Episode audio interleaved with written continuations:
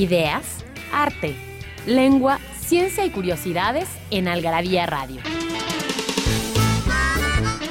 O lo que es lo mismo, una hora de palabras, biografías, inventos, historia, literatura, efemérides, música, letras, frases, cine, datos inútiles, entretenimiento y mucho más en esta dosis de algarabía lista para escucharse.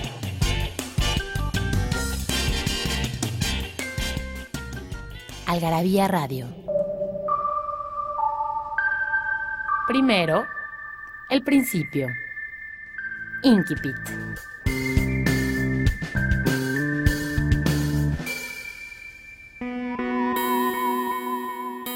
Es medianoche.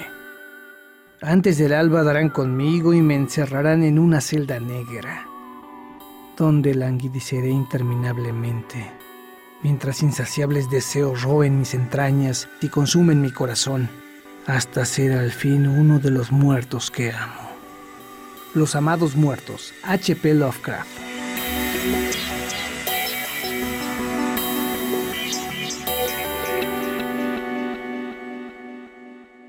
Chale chango chilango, cacha fachamba te chutas, noche que andar de tacoche y chale con la charola, tan choncho como una chinche, más chueco que la fayuca, con fusca con cachiporra, te pasa andar de guarura. Mejor yo me echo una chela. Y chance enchufo una chava, chambeando de chafirete, me sobra chupe pachanga.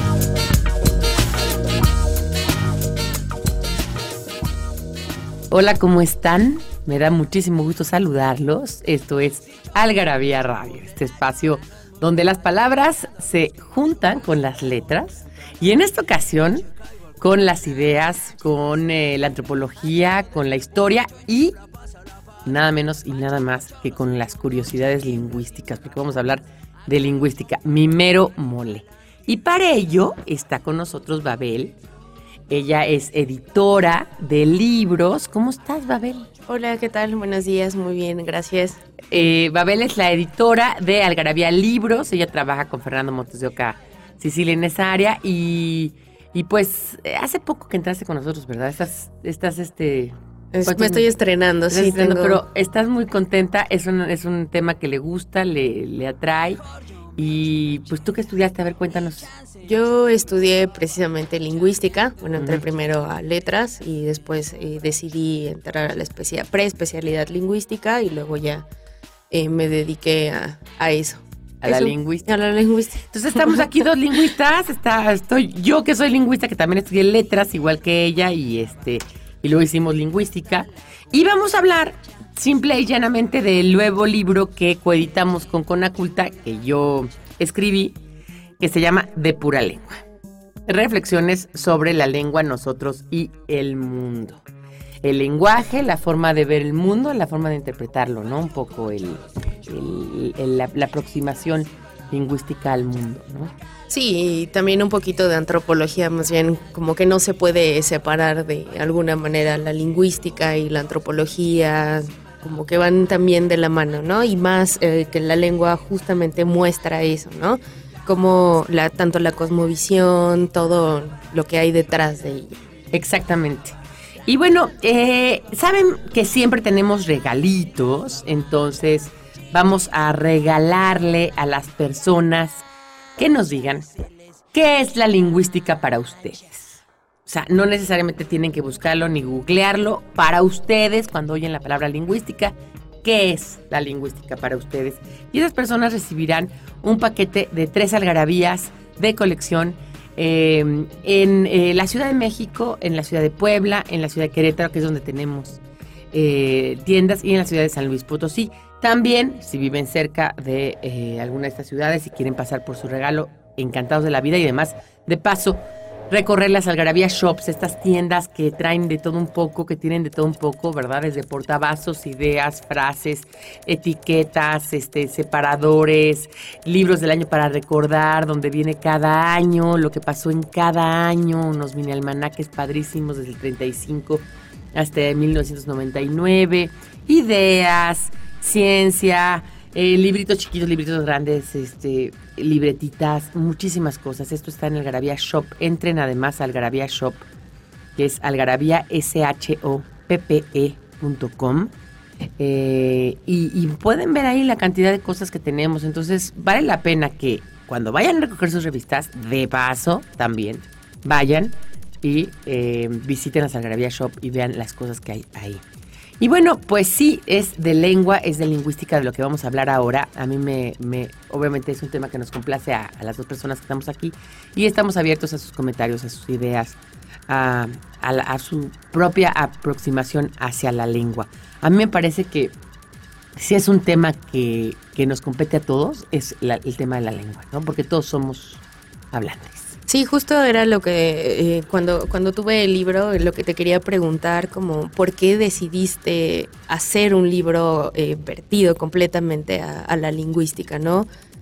Como justo lo dices, eh, tiene mucho que ver con que todos somos hablantes, que en nosotros siempre hay como esta, em, esta, este interés por querer saber sobre cómo hablamos, por qué decimos tal cosa. A mí me parece un Em, un, gran, un gran acercamiento el que haces con, el, con, el, libro, o sea, tratar de acercar la lingüística a, los hablantes, ¿no? Bueno, nosotros los hablantes. Pero era, era la duda que yo tenía. Exacto, porque mira, yo creo que tiene que ver con muchas cosas. Tiene que ver con nuestra propia eh, naturaleza humana y tiene que ver con, con esas dos preguntas que siempre nos hacemos, ¿no? Eh, ¿Cómo es que de pronto fuimos Homo sapiens, no? O sea, las personas que no somos creyentes, que somos ateas y que nos basamos en lo científico, de pronto nos damos cuenta que éramos homínidos y que éramos unos animales, eh, digamos, bueno, primero éramos unos unicelulares como todos los demás y luego fuimos creciendo y tarará y nos fuimos fundiendo en vertebrados y tuvimos sistema nervioso central y luego fuimos mamíferos y luego nos convertimos en esta rama de los mamíferos que son los homínidos que parece ser que vienen eh, originalmente antes de ser de, ser homínidos digamos los chimpancés o changos venían más como del tipo tipo ratas y tipo roedores y este tipo de cosas antes y antes quizás animales ya más anfibios. No se sabe a ciencia cierta pero estos homínidos que subían a los árboles y que todo esto y que iban ya de un lugar a otro que empezaron a descubrir cómo hacer fuego y además tuvieron este pulgar oponible tan importante para hacer herramientas. Em, en ese momento se crea lo que nosotros conocemos como civilización, como cultura, ¿no? Todo lo que no existía antes de que el hombre estuviera en la tierra, ¿no? Era considerado natural. Antes, después del hombre ya es cultural. Y entonces esta cultura conlleva lenguaje. ¿No? No sabemos qué fue primero, si el Homo sapiens o el Homo fables, si primero hablamos porque pudimos este, pensar o pensamos porque pudimos hablar. Entonces ese cuestionamiento me parece de lo más interesante y creo que es como el punto central o el hilo conductor de este libro. Vamos a ir a un corte. Yo creo que es importante que, que recuerden que tenemos regalos para ustedes. Esto es Algarabía Radio. Búsquenos en iTunes, búsquenos en Algarabía Radio dentro de algarabía.com. Eh, está en los controles Daniel Moral, como siempre. Mónica Alfaro Tamirano en la producción. Y eh, yo soy Pilar Montes de Oca. Seguimos aquí, vamos a un corte y volvemos.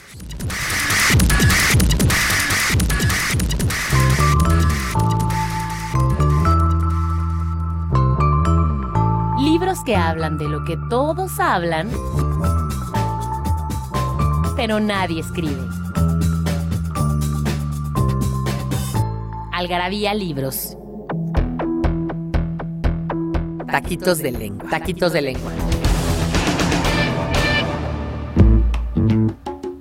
Darse un pasón. En ciertas jergas, sobre todo la jerga de las drogas y de la marihuana y de la mota, tan común en México, hay muchas frases que se utilizan y que son parte de esa digamos, lengua críptica que se supone que solo entienden entre ellos. Vamos a que Martita nos invite. Vamos a que Martín nos pague. Quemar, que Martín nos pague. Tiene que ver con quemar. Vamos a darnos un pasón, un pase, un pasecito, que ahí tiene que ver con mota o tiene que ver con otra droga. Está, el, incluso hay un reto del pasecito que la verdad es que por favor no lo sigan, no tiene nada que ver. También están otras como saca sacatito pa'l conejito, mochilas para los cuadernos eh, y la muy famosa de dame de esa que hizo llorar al Papa, que blanqueó a Michael Jackson o que dejó ciego a Rigor Tobar.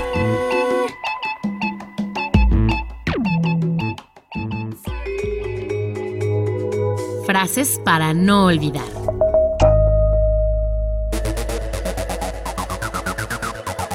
Nunca sucede nada hasta que se le describe. Virginia Woolf. Lo que no sabías, pero te interesa.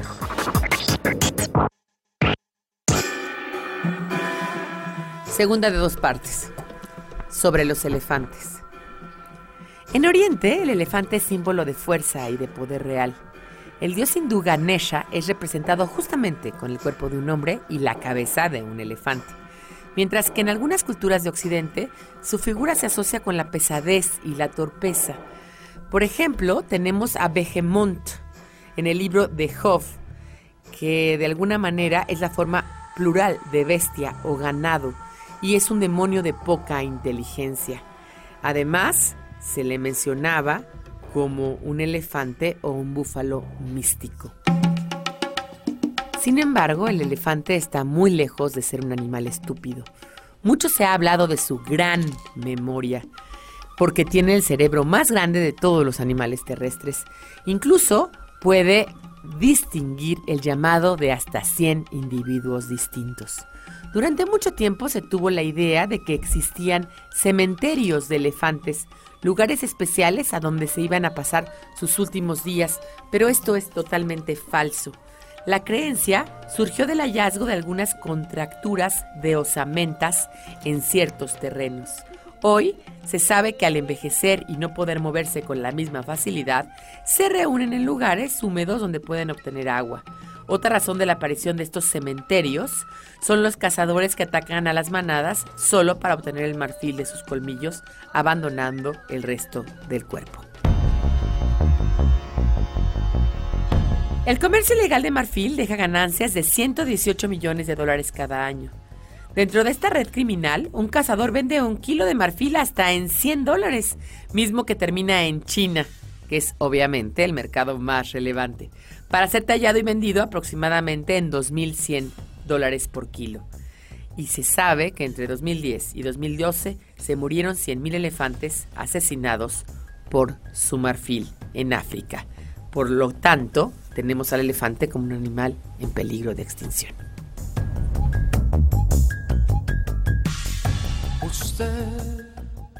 Es la culpable de todas mis angustias y todos mis quebrantos. Usted llenó mi vida de dulces inquietudes y amargos desencantos. Su amor es como un Bueno, pues seguimos aquí en Algarabía Radio. Estoy aquí con Babel. Babel es parte del equipo Algarabía, felizmente lingüista. De, tenemos pocas lingüistas, la verdad somos pocas, pero, pero valemos mucho. Sí, eh, respecto a eso te quería preguntar, no sé si te llegó a pasar que cuando decías, bueno, yo soy Pilar y ah, eh, soy lingüista, que te llegaron a decir, ¿y cuántas lenguas hablas? Me- no? bueno, me lo dicen todo el tiempo. Todo el ¿A ti no? Sí, sí, también. Y- o te preguntan, ¿y qué significa tal palabra? No bueno, creen que eres como un diccionario. andante. Oye, y, y además, bueno, primero, ¿cuántos idiomas hablas? Como, como si la lingüística fuera estudiar En lenguas. lenguas, sí, sí, sí. Y, y que- queremos aclarar que, pues no, la lingüística es el estudio antropológico de por qué los seres humanos hablamos y cómo hablamos. Y no necesariamente estudia una lengua en particular. Puedes hacer lingüística de una lengua, evidentemente, generalmente, más bien, empezamos por la propia lengua, ¿no? Por nuestra propia lengua y por nuestra propia forma de, de, estructurar nuestro, nuestro eh, lengua materna, porque además es la que dominamos. Es lo que estábamos haciendo un poquito antes del corte, que decíamos, todos los seres humanos, o sea, todo- los seres humanos empezamos a pensar porque empezamos a hablar. Pero además hay dos puntos interesantes. Todo ser humano que tú conoces habla. O sea, no hay ninguno que no tenga esa capacidad. No sé, hay alguno que no habla, tendría que tener un problema de afasia o incluso los sordomudos tienen perfectamente estructurada la, la capacidad del lenguaje, no quiere decir que no- simplemente no pueden, no pueden emitir el sonido porque no oyen, pero es diferente. Y además todas las civilizaciones por más primarias, primitivas que existan en el mundo, que hayan existido, en el que vivan en el neolítico, que todavía no hayan descubierto la agricultura, que todavía cacen, como hay algunas todavía en el Amazonas o hubo hasta ciertos años, este, también hablan y tienen una lengua estructurada. ¿no? Sí, claro, la necesidad del código, ¿no? De generar un código convencional entre los elementos que forman parte del grupo y que implique un sistema de comunicación complejo. O sea, como que la necesidad de crearlo está en, en el ser humano, ¿no? en el ser humano. y, y que además creo que, como decíamos, es lo que nos hizo Homo, Homo sapiens sapiens, ¿no? Eh, y volviendo al otro punto que decíamos, bueno, entonces ese es el estudio de la lingüística, es el estudio de la lengua, de, la- estructura cerebral, de cómo nos aproximamos al mundo que nos rodea, de cómo segmentamos esta realidad, de cómo le ponemos palabras a las cosas, de cómo el signo es arbitrario, cómo, tem- cómo, cómo le ponemos significado a las cosas que, que tiene un poco que ver con eso de, de, la, de, de, de, de- de hacer juicios sobre el mundo, ¿no? O sea, lo natural es natural y de repente llega el hombre a, a- a hacer un juicio sobre el mundo. Cada vez que le pones nombre a algo, le estás dando ciertas características, ¿no? Decía Borges, si como el griego afirma en el teatrilo, habla de Platón, el nombre es arquetipo de la cosa, en el nombre rosa está la rosa y todo el Nilo en la palabra Nilo. Justamente tiene que ver con eso. Entonces, nada de que ah, sabemos muchas lenguas. Yo creo que puedes entender ciertas cosas de ciertas lenguas porque sabes ciertas raíces. No sé si te pasa. Sí, no, o sea, de- a mí me gusta pensarme también la lingüística como esta herramienta que te permite acercarte a, a cualquier lengua, ¿no? O sea, tanto desde los sonidos que le son particulares a cada una de ellas hasta notar cierta eh, regularidad en, en- en- en cada una de ellas, ¿no? Decía, bueno, no, no sé alemán, pero esta palabra se parece a esta, ¿no? Exacto. No sé alemán y no sabemos alemán y nunca estudiamos, pero, pero como nos fijamos en ciertas, como dices tú, las similaridades y creo que fue la razón por las que los lingüistas existieron en origen, eh, que al principio empezaron a, a darse cuenta desde el siglo XIX que había eh, de alguna manera estructuras similares en las, en las lenguas y se dieron cuenta de esto del sánscrito con, con el griego y el latín. Eh, esa- estas cosas de fijarte, ¿no? El otro día estaba viendo una película, ayer estaba viendo una película alemana, que luego la hicieron en, en- en Hollywood bastante chafa, en Hollywood en cambio en alemán es muy buena, que se llama Bella Marta, y, y la película está en alemán, pero hay ciertas cosas que yo reconozco porque sé inglés. Entonces, por ejemplo, Mutter, ¿no? Pues sé que es mother, o sea, o que está relacionado con, con mamá, ¿no? ¿Por qué? Porque con- reconozco el o zona, zona que es hijo, ¿no? Porque sé que son es hijo, ¿no? Y son lenguas germánicas muy emparentadas. O el mismo francés con el español, ¿no? Que hay ciertas palabras que pues nos unen o nos... Entonces creo que los lingüistas, no solamente las palabras, sino además también la forma de estructurar esas palabras, no son más sencillas como lingüista. Eso no quiere decir que hablemos muchos idiomas o que tengamos esa facilidad para aprender idiomas, no necesariamente, ¿no? Y menos alemán. ¿Tú la tienes? no, y menos alemán. No, no, hay menos alemán, exacto. Que me encanta, por cierto, pero me parece una lengua, pues es que es compleja, ¿no? Sí, y además, bueno, para ciertos hablantes. Y bueno, lo segundo que decías es, primero, ¿cuántos idiomas hablas? Y segundo, ¿cómo, qué, qué quiere decir? ¿O verdad que se dice? ¿O verdad que se...? Y incluso yo he estado en, en eh, peleas matrimoniales, así de que, oye, ¿verdad que se dice pelo? Es que yo le digo que cabello. No, no sé qué es pelo. Es que te dije. Entonces tú, tú estás en medio y tú no sabes qué decirle, porque se dice tanto pelo como, Como cabello, y cabello. que cada quien diga como quiera. No, entonces no sabes cómo, cómo reaccionar y ni cómo acabar diciéndoles, ¿no? Este. ¿No? O sea, muy, muy- me parece como que la lingüística no es una profesión a la que todo el mundo le entiende todavía, ¿no? Quizás en el futuro sí. Pero tampoco creo que haya tantos lingüistas, ¿no? Y tampoco creo que sea una profesión a la que la gente se quiera dedicar. ¿no? Sí, no, como que la ves en el plan de estudios y dices, ay, ¿esto qué? No, o sea, te lo vas justo por esa, por esa, por esa línea, ¿no? La ves en un plan de estudios de letras y luego dices, ay, lingüística, ¿qué será? ¿no? Luego ya cuando te empiezas a, a- empiezas a leer o empiezas a tomar las clases, dices, ay, Yo me acuerdo de una, una ¿Tú cómo decidiste, nada más antes de, de- de Ujú, que me cuentes esto, cómo decidiste irte por la parte lingüística? O sea, la carrera es lengua y literatura, ¿no? Eh, tuve una clase justo de introducción a la lingüística. ¿Quién te Eh, la dio? Cardero. Cardero, Ana María Cardero, sí. sí. Yo recuerdo que nos dejó leer un capítulo de Saussure Y, y de verdad, o sea, yo salí de esa clase así como de, hasta veía el mundo de manera diferente, yo también, ¿no? sí, yo también que Sassir fue una de las grandes cosas. Les vamos a contar que Ferdinand de Saussure es, eh, o Saussure, o como le Oh, quieran sí, sí. llamar, que no- les digo que no necesariamente sabemos francés ni pronunciar francés, pero se, se- se escribe Saussure con doble S, la segunda, Saussure, Saussure, Saussure. Eh, era, era un, un señor que era, digamos, filólogo, bueno, ori- originalmente era historiador, pero le gustó la, la parte filológica, que filológica es como buscar el filo de la lengua, ¿no? El amor por la, la palabra, por la lengua, y buscar ese, esa, esa, esa, esa, digamos, hilo conductor que te lleva hacia la lengua. Pero él descubre, y ni siquiera lo escribe nunca, porque él dio lectures, él, daba docencia, y, y de hecho sus alumnos son los que escriben el curso de lingüística general, que es como el libro básico de todo lingüista, todo que quiere estudiar lingüística. Y este señor Ferdinand de Saussure eh, eh, descubre algo que es importantísimo. De- descubre que en la lengua, este código, que es la lengua, porque es un código, código estructurado, como puede ser el código binario de las computadoras, como puede ser un código gráfico, como puede ser un código, un código de otro tipo, ¿no? El código Morse. Eh, este código de la lengua, porque además ya casi todos los códigos del, del mundo entero se basan en la lengua, ¿no? Es lo que es interesante, ¿no? Pero bueno, originalmente, primero es un código natural, ¿no? Un lenguaje natural. Hay otros tipos de lenguajes, pero es un lenguaje natural. Nace, nace de alguna manera eh, espontáneamente.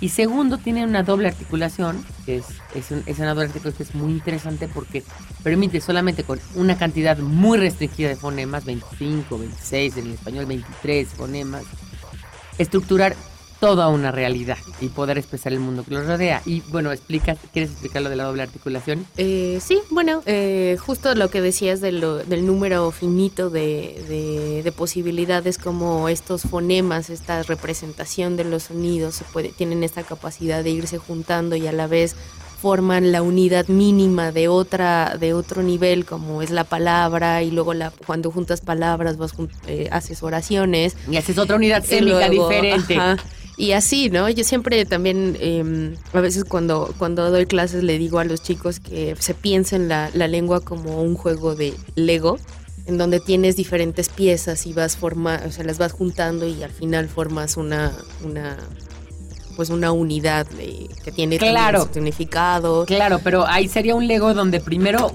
vas a juntar los chiquitos Los chiquitos. para ajá. formar una, uno, un rectangulito. Y ese rectangulito lo vas a juntar con otros para hacer una casita. Entonces, das cuenta, L, el sonido L más el A da la. La. El sonido K más A más S más A, gas. ¿No? Y el sonido A más, más U más L da azul. La, y luego si juntas la casa azul, es otra Es unidad otra unidad. dice otra cosa. Sí, claro. Eso es lo que es muy interesante. Sí. Y Saussure descubre eso y descubre también la arbitrariedad del signo, ¿verdad? Ujú, Que eso sí. es una cosa interesante. Sí, que, que justo, y siempre te encuentras con esas preguntas, y de, bueno, pero ¿qué pasa con la, con la, con las onomatopeyas, no? Así de, bueno, si no hay nada en las cosas de la arbitrariedad, así de nosotros nombramos las cosas de manera arbitraria, ¿no? Así de tú te vas a llamar silla, tú te vas a llamar mesa, ¿no? Que no hay nada como en la naturaleza de la mesa o de la silla que le haga eh, decir, hola, llámame mesa o hola, llámame silla, Sí, ¿no? o, o que la silla, y que es lo que yo siempre, siempre me peleo, y viene en, el- en un artículo aquí en este libro de pura Ajá. lengua, este, que, que el género tenga que ver con la cosa. Con la ¿no? O sea, cosa, la silla sí. no es mujer, ni, la, ni la mesa es mujer, ni el micrófono es hombre, ¿no? Sí. No, y que ahora me, me, me acuerdo mucho justo cuando estaba leyendo el, el, el capítulo dedicado a- al, al sexismo, digamos, bueno, A la- parte del- género en al la género en la lengua. lengua, y cómo últimamente o a partir de una campaña política también eh, se empezó de los niños y las niñas, ¿no? Como querer hacer una, a- a reafirmar una, una cuestión de, de género a partir de la lengua cuando está incluso hasta codificado, ¿no? Entonces, y, y yo creo que ese es un punto muy interesante. Ahorita vamos a un corte. Muy bien. Recuerden que estamos en Algarabía Radio, es un espacio para ustedes que pueden oír en cualquier momento y en cualquier lugar, en su iPhone, en su iPad. Lo pueden oír en su Android, lo pueden oír en su computadora, lo pueden oír en cualquier momento y en cualquier ocasión. Esto es Algarabía Radio. Vamos a ir un corte. Recuerden que si nos mandan ustedes ¿Qué es para ustedes la lingüística? Se van a ganar un paquete de algarabías de colección a las personas que viven en la Ciudad de México, en Puebla, en Querétaro, en San Luis Potosí, o a las que quieren acercarse a esas ciudades también. ¿Por qué no? Y mm, ahorita les cuento también de regreso de la tienda de Cholula que estamos inaugurando y, y estrenando. Vamos a un corte y volvemos.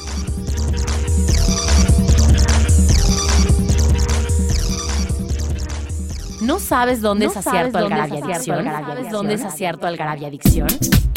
En Algarabia Shop conviven todas nuestras publicaciones, objetos y mini almanaques. De los creadores de Algarabía y El Chingonario, Algarabía Shop.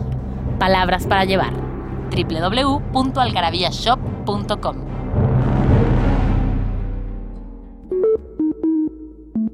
En Algarabía Radio queremos saber lo que piensas. Encuéntranos en Twitter como arroba algarabía y en Facebook e Instagram como revista algarabía.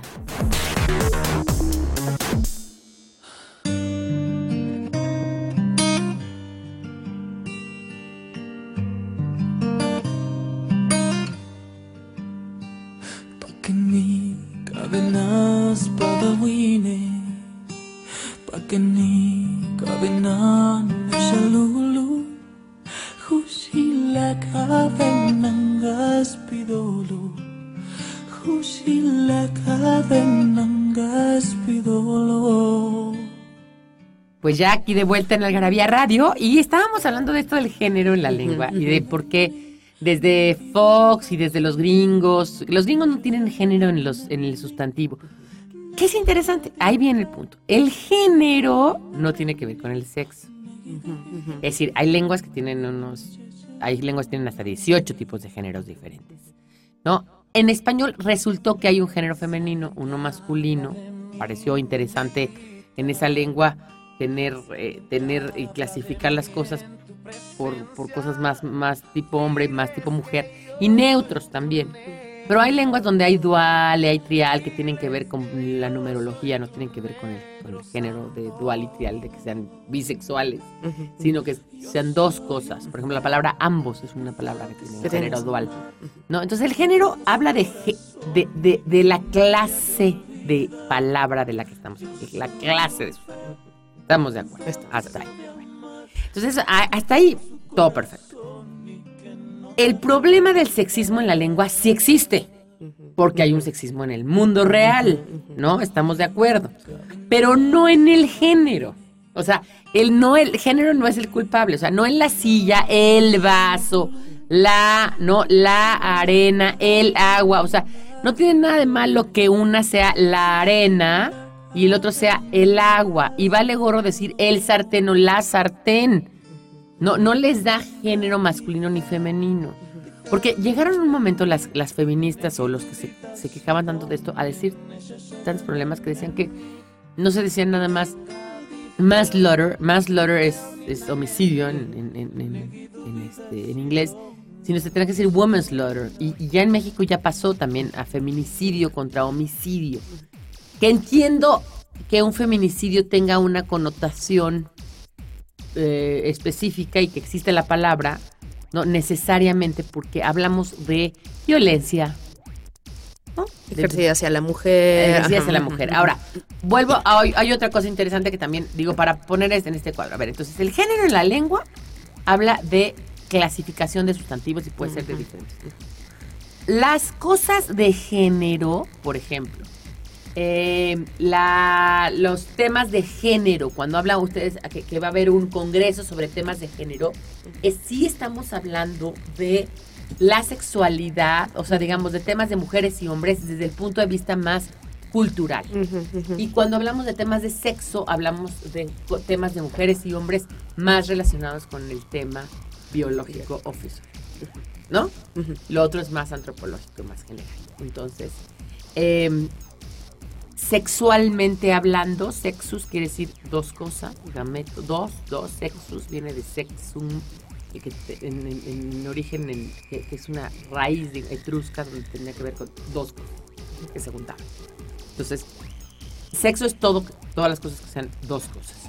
¿no? Entonces, sexualidad en el mundo lo entendemos como mujeres y hombres, porque es lo que existe en el mundo, en el planeta. ¿no? Nos hay un planeta donde hay 40 tipos de, de sexos, pero no todas las lenguas relacionan el sexo con el género. es simple.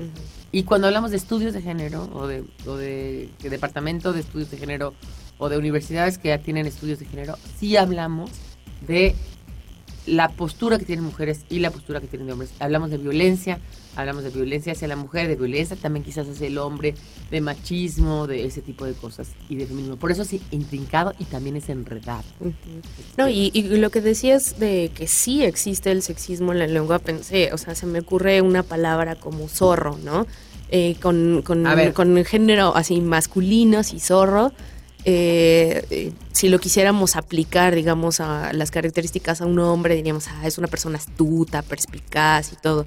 Pero incluso también eh, cuando cambia, cuando lo, lo, lo- lo pasamos a, por ejemplo, zorra, la, las connotación, la, la, si la connotación que tiene la palabra es completamente eh, diferente quizá a la, a la que se tiene. No, yo creo que sí tiene de golfa, Golfa, puta, ajá, tarara. sí, es lo, o sea, e incluso creo que es una de las pocas, em, no, más bien, O una- una. bitch, ¿no? O sea, Ujú. bitch es perra.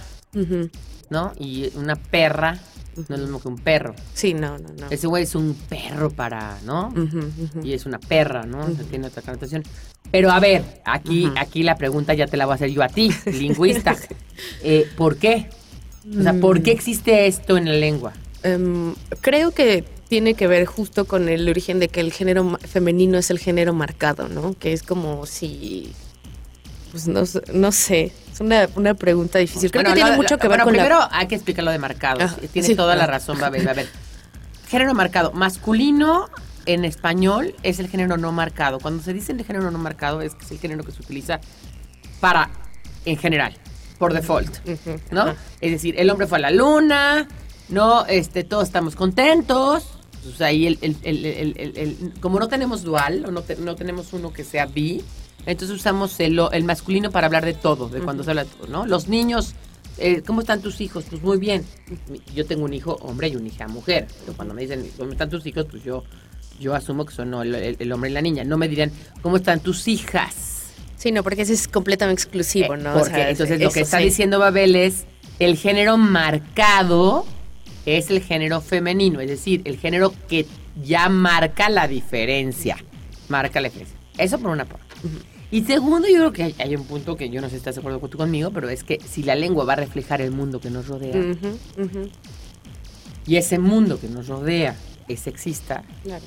¿no? Y si la lengua es reflejo de la realidad, porque estábamos hablando de que desde que somos homo, homo- homo sapiens y estructuramos la cultura y la vida se estructuró como tal, este, pues de alguna manera reflejamos el mundo ese que nos rodeó a través de la lengua, pues si, si el mundo es sexista, pues la lengua va a ser Sí, sexista. claro. Sí, no, no es fortuito, ¿no? Que aparezcan este tipo de fenómenos y si es No. lo que, re- o sea, si refleja justo lo que está, lo que está pasando al- alrededor, ¿no? Alrededor, fíjate que hay, hay, hay, un, hay un punto ahí interesante que yo creo que, que, que valdría la pena tomar en cuanto a esto del género, que no es de lo único que hablamos en el libro, ¿eh? O Sí, sea, el libro habla de... Ahorita, ahorita le leemos todos los artículos que trae el libro, pero... Pero eh, el, el, el, hecho de género, que a mí me parece que es algo que debemos de tocar ahí y que, y que tiene incidencia y que me parece muy importante para entender. Ayer fue el, ni- día de, la niña, por ejemplo, ¿no? Hablaban del día de la niña, que la niña hay que enseñarle a ser por sí misma, no a ser a partir de un hombre, no sé, no sé qué. Hablaban ah, ah, de campañas de violencia intrafamiliar y tal y tal. Eh, decíamos que el sexismo en la lengua existe también desde que la mujer tiene un papel eh, marginado en la sociedad. Es decir, dice Marvin Harris, el sí antropólogo, no lingüista, aunque toca algunos temas lingüísticos, pero general- generalmente son pura antropología, eh, que cuando las mujeres originalmente, digamos, eh, nace este Homo sapiens de la civilización, pues las mujeres tenían un matriarcado. Pero de pronto por diferencias, digamos, fisiológicas y físicas, de que la mujer es la que se tiene que embarazar, había un sexo que le decía, la reproducción sexual tiene que ver con esto de gametos, de mandar información de uno al otro y sean dos cosas. Uno le manda la información al otro y está en un tercero. Ese que recibe la información resultó en el, género humano ser la mujer, es el femenino que cargaba con el feto durante nueve meses y luego hay que tener una crianza, ¿no? Amamantarlo, etc. En ese sentido, dice Mabel Harris, la mujer se queda en desventaja con dos cosas interesantísimas e importantes. Poder salir a cazar, la agricultura, el arado y la guerra. Que eran las tres formas de producción más importantes que le daban al hombre la pre, digamos, la preponderancia y el poder frente a la.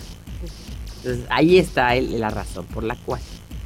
Ahora bien, esto lo venimos acarreando pues millones, ¿no? Miles de años, ¿no? Desde que el hombre es, ¿no? Miles de miles de miles. Entonces, venimos jalando esta, esta idea de que la mujer. Y hoy en día, ¿no? Que ya la mujer puede tener la píldora anticonceptiva, que ya no necesariamente tiene que cargar con el feto durante nueve meses, decidir no embarazarse, o decidir abortar, o decidir no tenerlo, etcétera, etcétera. Seguimos teniendo estos vestigios de, ¿no? Y es interesante que muchos de estos casos los estudió, y lo, acuerdas, lo menciono yo ahí, que Paulina Calderón este, hace un, ar- un artículo sobre esto, donde se da cuenta que en la Edad Media las mujeres eran tan objeto que no tenían aplicada la A al objeto, al objeto directo cuando se es un ser animado. Entonces, nosotros dices, yo- tú dices, por ejemplo, comí pastel, ¿no? Que no lleva la marca. Que no lleva la marca, ¿no? Pero este acaricié a, ¿no? Mi novio, ¿no? O besé a Pilar. Sí, como, como incluso las marcas de la lengua, o sea, em, marcan eh, animado, inanimado, o sea, hay hasta esa, esa, esa partícula, ¿no? Esa, esa A marca la concepción que se tenía en, en esa época de la mujer como objeto, ¿no? Así, ¿qué, le, qué hago? Ah, pues los objetos Bipilar. animados llevan, ajá, así es. Vi Pilar, vi Babel, ¿no? Sí. Hable Babel, eh, ¿no? Bueno, va- voy a, vamos a un corte. Esto es Algarabía Radio. No se vaya, no le toquen. Perdido en la traducción. Prosbonit, palabra de origen checo que se refiere a la acción de llamar por teléfono a alguien, esperar a que suene un par de veces el tono y colgar para que la otra persona devuelva la llamada, con la finalidad de ahorrar dinero o tiempo aire si se trata de un celular.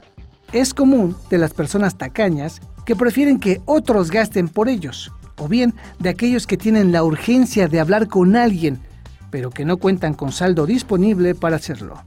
Ejemplo, la próxima vez que Alejandro me haga prosbonit, le voy a cobrar mis llamadas.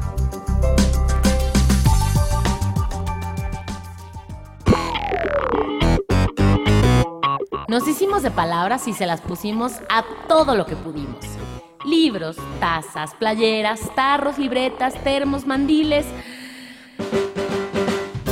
vasos, plumas, portavasos, etiquetas, portatabacos y mucho más.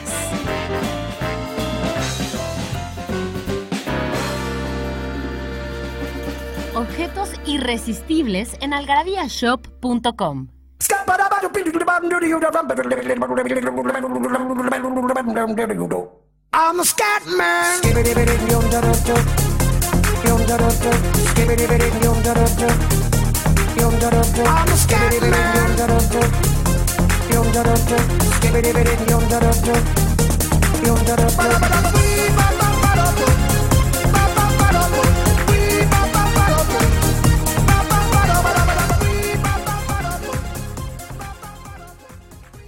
De regreso aquí en Algarabía Radio, este espacio donde estamos hablando ahorita muy, muy chido de lengua. Eh, sí, me, me surgió una duda. eh, ¿Cómo le hiciste para seleccionar los temas que vienen en este libro de pura lengua, de tus reflexiones? Pues mira, primero, esto, algunos de estos artículos ya han sido publicados en, en Algarabía. Muy pocos, la mayoría son nuevos. Eh, y, y en esta concepción de buscarle a la lengua una, redondear el libro, ¿no? Eh, traté como los que tenía, ¿no? Hace como, como puse un rompecabezas. Estos son los que tengo. Tenía el del género porque tenemos un, ar- uno que se llama eh, Los vericuetos del sexismo en la lengua, ¿no? Eh, y y en, en- básicamente en ese en ese en ese algarabía tópicos había hablado ya de lo del género. Entonces tenía este, tenía el otro tal. El lenguas pidgins y criollas, por ejemplo, que es un, un artículo que me encanta, ¿no? Eh, y tenía tres o cuatro. Pero obviamente en este libro pues había que hacer 21, 25 para que quedara un libro así consistente y padre sobre la lengua. Y entonces los fui como, como marcando de acuerdo a lo que estudiamos en la carrera, yo creo que tú y yo, y, y lo, que, lo que sabemos de lingüística, ¿no? Porque mira, está primero haciéndonos de palabras, que un poco es como la introducción a por qué la palabra es importante. ¿no? Luego están los orígenes del lenguaje, ¿no? Que, que, que ahí pues me voy un poco a esto, ¿no? De que estas teorías que hay, de la teoría del yang yang, la teoría de la onomatopeya, la teoría del... ¿No? O sea, Sí, sí. pues cuáles son, son diferentes, ¿no? No sabemos cuál, cuál es primero y cuál es después y, y si, si realmente el hombre empezó a hablar primero por gemidos o luego porque le gritó a alguien o porque imitó el sonido de un animal o porque ya pudo tener una garganta más, más desarrollada o tal. Luego, ah bueno, tú cuenta el del siguiente, el de las... El de las academias limpian, fijan y dan esplendores. Em, Una crítica es total. una crítica total a lo que pasa con, eh, con la Real, no, bueno, particularmente La Real, la Real Academia. Sí, a la. Real Academia le doy en si, todo. si, si realmente en qué dirección va, ¿no? La descripción de una, de una palabra, ¿no? Si es lo que dicta la academia que tiene que ser una palabra o lo que es la palabra en su, ter- en su uso cotidiano, lo que tiene que determinar cuáles son los... em, eh, su propia definición, ¿no? Que muchas veces la- academia dice, no, pues es que esto es, eh, bueno, esta palabra es tal cosa, ¿no? Cuando en realidad en, en las calles se comporta de manera diferente, ¿no? Entonces a veces estas... estas Y no solamente eso, que ni siquiera meten palabras que deberían de estar hace años, Sí. se restringen. Y hablo de un tema que a mí me parece súper importante. El inglés tiene eh, cuatro veces más, más vocabulario que el español en su Webster Dictionary o en el Oxford Dictionary, ¿no? Cuando, cuando el español pues no debería de ser, cuando no debe ser así porque el español y el inglés pues, tienen la misma, la misma característica. No, y que, es- y que el español es una de las lenguas también más ricas en tanto a sustantivo, o sea, lo que pasa, se mueve muchísimo, ¿no? Y yo creo que tiene que ver mucho también con los tiempos, ¿no? Con los tiempos de la academia. De, bueno, primero tiene que pasar a revisión de una comisión y luego Y- esa y comisión que- dejarla llegar para allá. Y con que no son lingüistas, Ajá, sino escritores, y con que todavía sí tienen esa idea de que la lengua hay que defenderle y, y, pul- y hacerla pulcra, Pulcra, y limpia eh. cuando pues realmente no es así, ¿no? Entonces, bueno, ese es un tema interesantísimo y creo que además nos, nos lleva a los mexicanos a darnos cuenta que no hay que basarnos en el diccionario de la Real Academia para nada. Luego están las lenguas oficiales y otras sorpresas lingüísticas. Es que sí, sí es sorprendente pensar que, que muchos países no tienen lengua oficial entre ellos el español. El español, ajá, bueno, en, En en México. México. sí, en México, sí. Eh, y eh, eh, la, la, la cuestión también interesante es de las familias lingüísticas, ¿no? Hace ratito justo decías de son, de mother. Ah, que- eso lo toco. En, En, en- según yo, en, en- Déjame ver. Aquí está. En los orígenes de la lengua, no. Bueno, viene un cuadro, bueno, un árbol bien bonito. Aquí Ajá. está. En el cambio lingüístico, En ¿no? el cambio lingüístico de que por qué la lengua no puede fijarse. Pero que también tiene mucho que ver con, eh, con otros temas, ¿no? También el hilo conductor de todo el libro está así eh, bien pensado para que todos los temas también se, estén, se relacionen, ¿no? Cambio lingüístico se relaciona con universales, con lenguas oficiales, sorpresas Exacto. lingüísticas, lenguas pidgins y criollas. Y criollas, que son estas lenguas que se crean. Por ejemplo, el Haití, en Haití se habla un, un criollo, Criollo. en, en- en Jamaica, en, eh, en, eh, el papiamento, el chabacano, son lenguas que se crean así por contacto lingüístico. Es interesantísimo y algo raro además para nosotros. Los préstamos lingüísticos, que también habla un poquito de eso, de, de- de- del- de por qué la lengua no puede fijarse y por qué el inglés tiene tantas palabras, pues porque toma préstamos de quien le da la gana, ¿no? ¿no? Y como le da la gana. Luego está eh, traductor traidor, ¿no? Que yo creo que es un, un- un texto, yo, yo, yo lo escribí este para un, para una compilación que hubo de lingüistas que se llama Mitos de la Lengua. Y, y- y lo escribí pensando siempre en esta idea de que pareciera que todo puede traducirse y luego nos damos cuenta que no todo puede traducirse, ¿no? O sea, sí.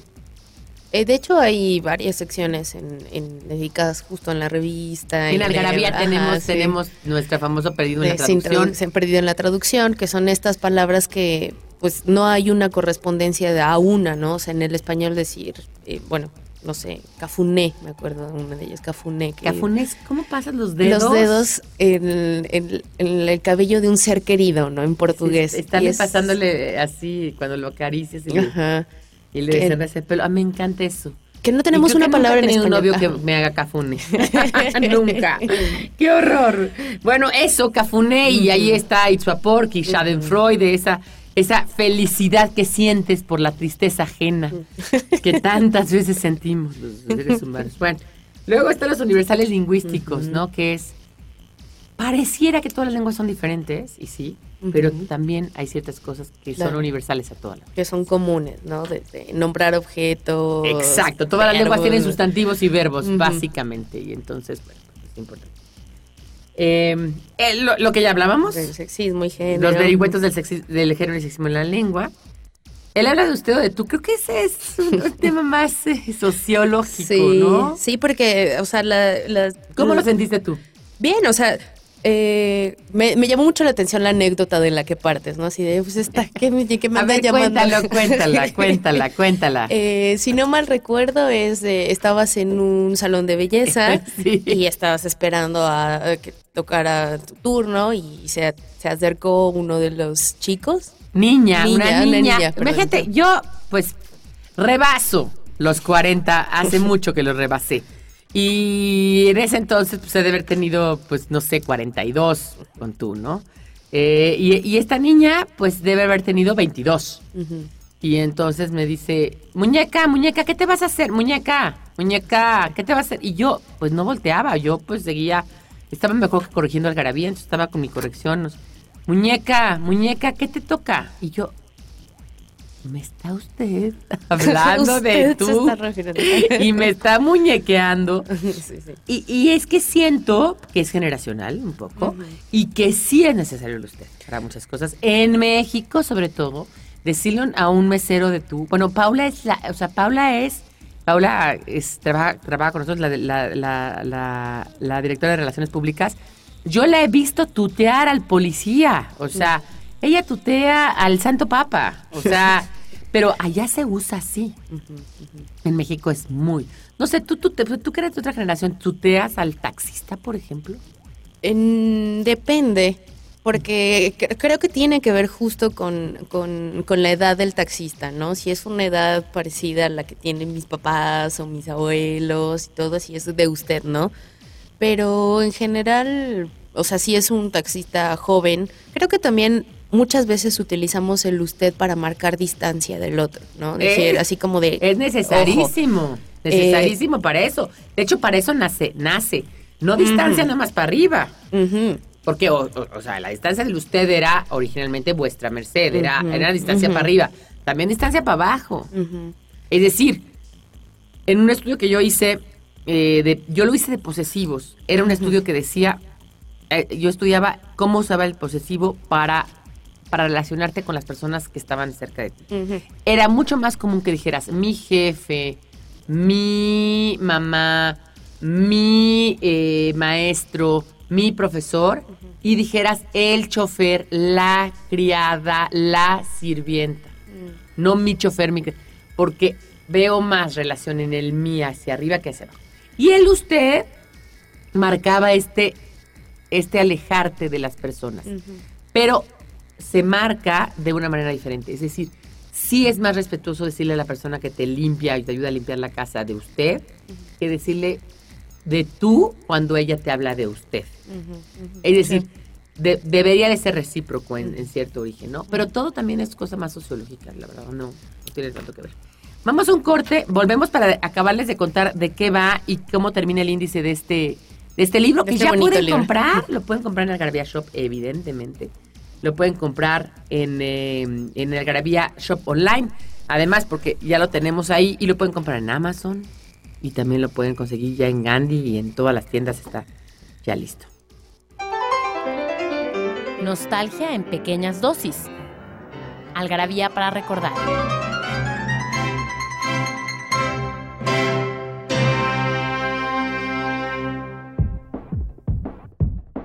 El 22 de octubre de 1955, la Unión Soviética asume el liderazgo en la carrera armamentista nuclear al realizar el lanzamiento de una bomba de hidrógeno transportable.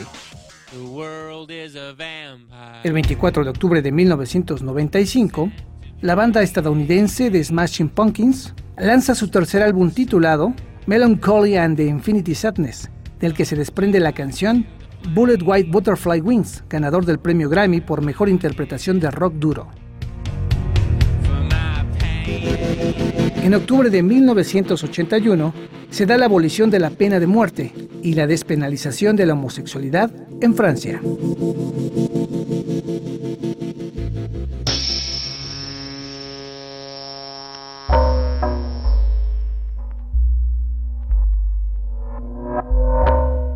Pues aquí hablando del libro de pura lengua, es un libro que yo acabo de escribir, estoy feliz, estoy de plácemes, me voy a ir a presentarlo allá a la, a la FIL, vamos a ir a presentarlo también a Oaxaca. Eh, hablamos también de qué onda con el argumentum, ah, ah, no, perdón, eh, la influencia del sustrato en la gramática del español mexicano, si sí importa o no importa el, el, el náhuatl y las lenguas indígenas, yo creo que sí. Sí. Y un poco ahí me peleo con Lope Blanche, con estos lingüistas de que decían que no. No, y, y que se puede ver, eh, digo, si queremos un ejemplo, lo que pasa en la Academia de, de la Lengua Yucateca, ¿no? O sea, hay ciertas zonas en donde claramente cuando vas de, bueno, vives en el DF, vas de vacaciones y los letreros están en, en maya o están... No, o y sea, además las palabras las que usan palabras. son totalmente diferentes. Después está, ¿qué onda con el argumentum, argumentum ad hominem? Que son falaces. Y ahí, es, eso, ¿tú lo consideras lingüística? Justo pensaba eso, que yo lo, lo, relacionaría, lo relacionaba más con la lógica, con, con- más con la lógica de los argumentos. Fíjate que cuando yo estudié, que fue mucho antes que tú estudiases en la facultad, este, no había tantas materias eh, opcionales de lingüística. Me metí, obviamente, a, a análisis de texto con Margarita Palacios, me metí a algunas, pero no había tantas. Eh, semántica, por ejemplo, no existía, Mm. y ahora sí existe. Entonces me metí a lógica. Que se llamaba eh, Filosofía del Lenguaje, con Olbert Hasberg. Mm. Le mando un saludo, maestra importantísima en mi vida. Y era una materia de la carrera de filosofía, no de la carrera de letras pero me, me gustó y me parece que también, pues de alguna manera habla de semántica, habla de significado de palabras más que de la lengua y, y pues entra dentro de Sí, una claro. cosa muy ahí, ¿no? Luego, justamente la lengua es forma o significado, entendiendo el código y es un, es un estudio que hice y que me salió de chiripa por otro estudio que estaba haciendo. ¿no? Cuando me di cuenta que la gente, lo primero que entiende de la lengua Mm. es, es que la lengua significa algo, ¿no? Porque yo le estaba preguntando si estaba bien o mal la palabra y ellos entendieron si estaba bien o mal lo que dice la palabra, ¿no? Exactamente. Luego están los gases del oficio, que es la etimología formal. A ver, cuéntame. Me encantan, me encantan. Era lo que venía pensando también. Los gases del oficio, cómo se busca dar una explicación y, y ser correctos, ¿no? De, en, en alguna expresión y terminas diciendo alguna. Algún Alguna- gas. Sí, es que como la palabra gaje del oficio es rara, Sí. entonces dices gases. Gases del oficio. Frijolidades de la vida, ¿no? Le tiendo la cama con el enredón. Y el otro día me decía un amigo que dijo que del tráiler lo dejaran en stand-by. Ujú. Y entonces gritó, que lo dejen stand-by. ¿No? Sí, no. Y, y luego está el cambio lingüístico o por qué la lengua no puede fijarse, ¿no? Siempre, nunca está quieta. Es que eso Y es eso te dices que viene el origen del cuadrito padre de las lenguas indoeuropeas, que está muy padre, ¿no? Y luego hay este cuadro que no sé si tú le entendiste. De Culto medio popular, ¿no? Innovación, creatividad, analogía, economía, préstamos y cómo vamos cambiando en el tiempo y en el espacio. Sí, como todos esta, tanto lo oculto, el medio popular, los registros, innovación, analogía, van, eh, intervienen todos en el cambio lingüístico. en el ¿no? cambio lingüístico. Y por último, comunicarnos es posible, porque pues, también digo que al final del camino, pues sí, todo es muy bonito, todo es muy bonito, la lengua es muy buena, pero la lengua pues tampoco es tan buena para comunicarse, porque a veces tú cuando le dices a alguien yo te quiero mucho, no sabes si el te quiero de él Sí, no. es igualito tu te quiero. Igual tu, tu, tu te quiero, el te amo tuyo es más poquito que su te quiero, que es muchísimo. sí, sí. Es que nunca sabes. La lengua no es buena para expresar sentimientos, es muy fácil mentir con la lengua. También tiene sus problemas, poquitos, ¿no? Tiene más, tiene más este, eh, sabores que sin sabores, pero sí, sí los tiene y yo creo que eso también lo- la hace ser una, una este, digamos, una materia que tiene mucho de dónde estudiarse. Este es el libro de pura lengua. Gracias a Babel que estuvo aquí con nosotros. Gracias, por, por estar en este programa. Estás invitada cuantas veces quieras. Eh, es un libro publicado por Conaculta y por Algarabía Editorial. Es un libro que, pues yo creo que van a disfrutar, ¿verdad? Aunque no tengas ningún, ningún tipo de estudio lingüístico, este, le vas a entender, va a ser sencillo de entender y va a ser fácil y, y- y- y está además fácil de leer cada artículo, no son largos, como todo lo que hacemos en la Algarabía. Creemos que la cultura hay que hacerla amena, hay que hacerla simpática, hay que hacerla entretenida y que tenemos de todo para todos. Y bueno, pues gracias a Babel, gracias a Daniel Moral por estar en los controles, gracias a Mónica Alfaro Altamirano por estar aquí en la producción. Ya, ya, ya estamos este, despidiéndonos. Recuerden mandar su respuesta, que es la lingüística para ustedes, para ganarse un paquete de algarabías. Bye.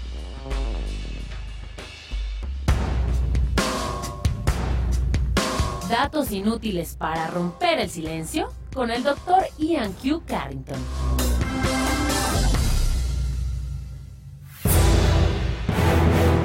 Cada año mueren en promedio más de 25 lenguas en el mundo.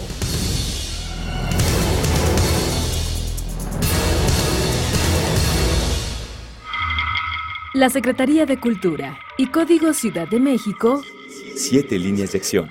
presentaron